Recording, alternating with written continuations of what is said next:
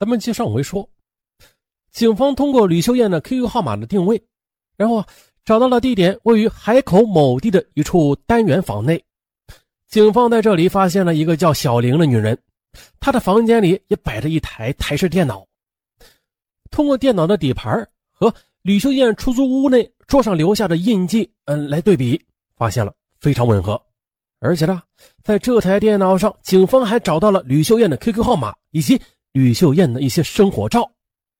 由此，警方判断这台电脑应该就是吕秀艳曾经使用过的。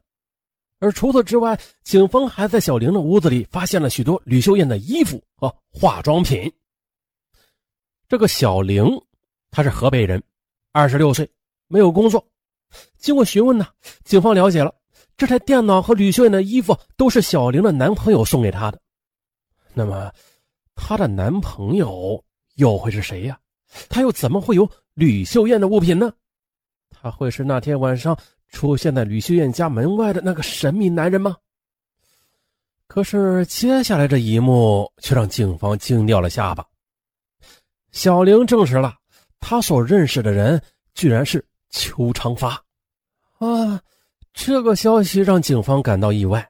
要知道，邱长发他是死者吕秀艳的男朋友，怎么一转眼就成了小玲的男友了呢？可据小玲说。他是在一次朋友聚会上，这才认识了邱长发的。随后，他们就发展成为男女朋友关系。对于吕秀艳和邱长发的关系，小玲说自己其实也是知情的，因为啊，邱长发对小玲说过，自己经常和吕秀艳发生争吵，已经厌倦了和吕秀艳一起生活的日子，他们只是啊在等待分手的时机。于是，警方立即对正在羁押的邱昌发进行了询问。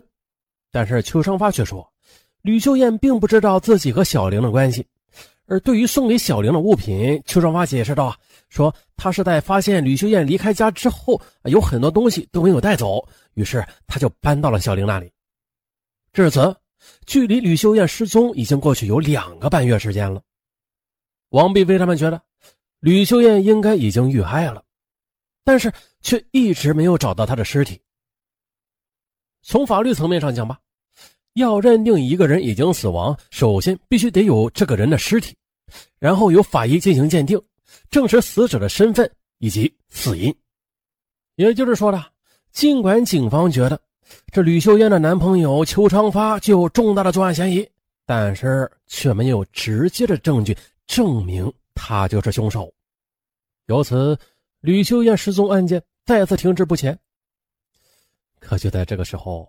负责排查吕秀艳出租屋的侦查员却带回来一个消息，说吕秀艳所居住的房子物业啊发现了一个反常的情况。按照物业的说法吧，平时吕秀艳半个月基本上只能用两吨水，那为什么吕秀艳在失踪前的那半个月里，他的用水量却多出了五吨呢？这五吨水又用来干什么了呀？与此同时，还有一个疑问困扰着警方。这七吨的用水量啊，刨除日常用的两吨，也就是说呀，五吨水是用来清洗了现场。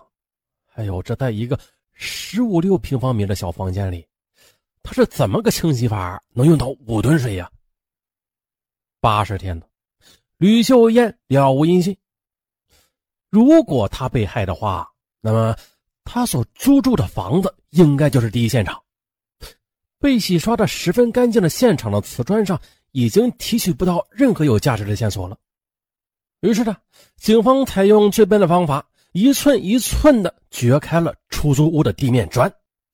警方十分渴望，就说在哪个砖缝里有渗入的血迹被他们发现。但是经过检测呀，警方没有在掘开的地板下边发现任何血迹。那么，这五吨水是怎么用掉了呀？这？一直是个谜。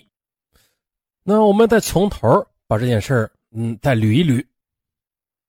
二零一零年，吕秀艳和老乡小梅一起来到海口寻求新的生活。小梅说呀，为了照顾吕秀艳，邱长发就在吕秀艳工作的足疗店楼上啊租了一间房子。两人呢，平时在工作中也都是吃苦耐劳，每个月的工资加起来有四五千块了，小日子过得也算不错。可没过多久，邱昌发就经常和吕秀燕吵架，原因就是吕秀燕上网，而且在吕秀燕失踪的当天晚上，有人听到出租屋里有过争执的声音。那如果是邱昌发在六月七日的当天晚上，在争执的过程中杀害了吕秀艳，那么屋里为什么没有一丝血迹啊？难道这不是第一案发现场吗？或者说，凶手不是邱长发吗？那凶手会是谁呀？会是当天晚上出现吕秀艳家门口的那个黑影吗？这案件似乎是变得越来越扑朔迷离了。再过几天，邱长发就要被带回湖南了。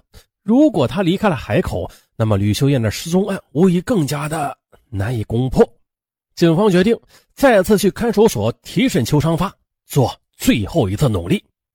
而这一次提审，邱昌发的态度却发生了巨大的转变，这也让警方觉得，哎，这吕秀艳的失踪案确实和邱昌发有着千丝万缕的联系。而也就在这个时候。警方在吕秀艳家的固定电话里又有了一个新的发现，他们了解到了出事的那天晚上二十一点左右，有人用吕秀艳家里的固定电话给管道维修公司打过去一个电话。那么晚上二十二点左右出现在吕秀艳家门前的人，会不会是这个维修公司的人呢？现在的警方几乎把所有的侦查力量都集中在了寻找这个神秘男人的身上。如果这个神秘男人就是凶手，那么就能够证明邱昌发和吕秀艳失踪没有任何关联。可没曾想，没过多久的，这个神秘男人却被警方给找到了。那他的出现会给案件带来转机吗？咱们继续说：方某，海口本地人。通过询问了，警方得知，方某是一名下水道的水管工。六月七日晚，他接到一个电话，于是他来到吕秀艳家的门口。但在这时，他却遇到了一件更奇怪的事方某说，电话里啊，那名男子要求方某在电梯门口等自己，他呀则借用方某的工具自己来疏通下水道。接着，通过辨认之后，方某也确定了给他打电话和后来给他付钱的正是邱长发。啊，这下的。面对众多证据，邱长发的心理防线也是终于崩溃了。随即的对杀害吕秀艳的犯罪事实也是供认不讳。那么，他究竟为什么要杀害吕秀艳呀？邱长发说了，自己是因为啊一时失手，这才将吕秀艳给掐死的。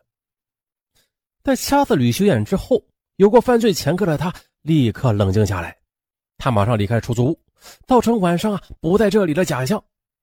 等时间稍微晚一些的时候，他又再次的偷偷的回到出租屋里，并且呢，在卫生间里把吕秀艳的尸体进行分尸。为了不留下血迹，他呢就一直开着水龙头，将室内的血冲进了下水道。之后，他又将吕秀艳的尸体扔到了海口的东湖和海淀道的一个田圃里。二零一二年十月五日，美兰警方动用了海警队，在东湖里将吕秀艳的遗骸打捞上来。并且在海淀岛的田圃里也找到了所有尸体的遗骸，最终经过 DNA 的对比，证实了这些遗骸正是吕秀艳的。至此，吕秀艳失踪案彻底告破。从2012年6月到2012年10月，警方用了整整四个月的时间，不放过任何蛛丝马迹，调查走访二百多人，甚至呢连续换岗，在出租屋内连续撬了三天的地板，最终。将凶手绳之以法。还是那句话呀，嗯，不要犯罪，犯罪时不要存着侥幸心理。很多人之所以敢犯罪，他呀就是在犯罪的时候他有侥幸心理，他就想啊，我策划的很周密，不会有人发现的。就像是本案中的邱长发，因为是惯犯，所以说啊心理素质很强。因为有了第一次，所以他认为警方不会抓住他的。并且在作案之后啊，非常有经验的来创造自己不在现场的证据，啊分尸抛尸，又利用吕秀艳的手机给自己手机发短信，创造吕秀艳去见网友的假象。可结果他所做的这一切的一切，最终都是漏洞百出。那最后呢，因为邱长发牵扯到以前的一起命案，所以说啊，审理过程特别长。那他最后的判决如何呢？啊，本卷宗也没有写。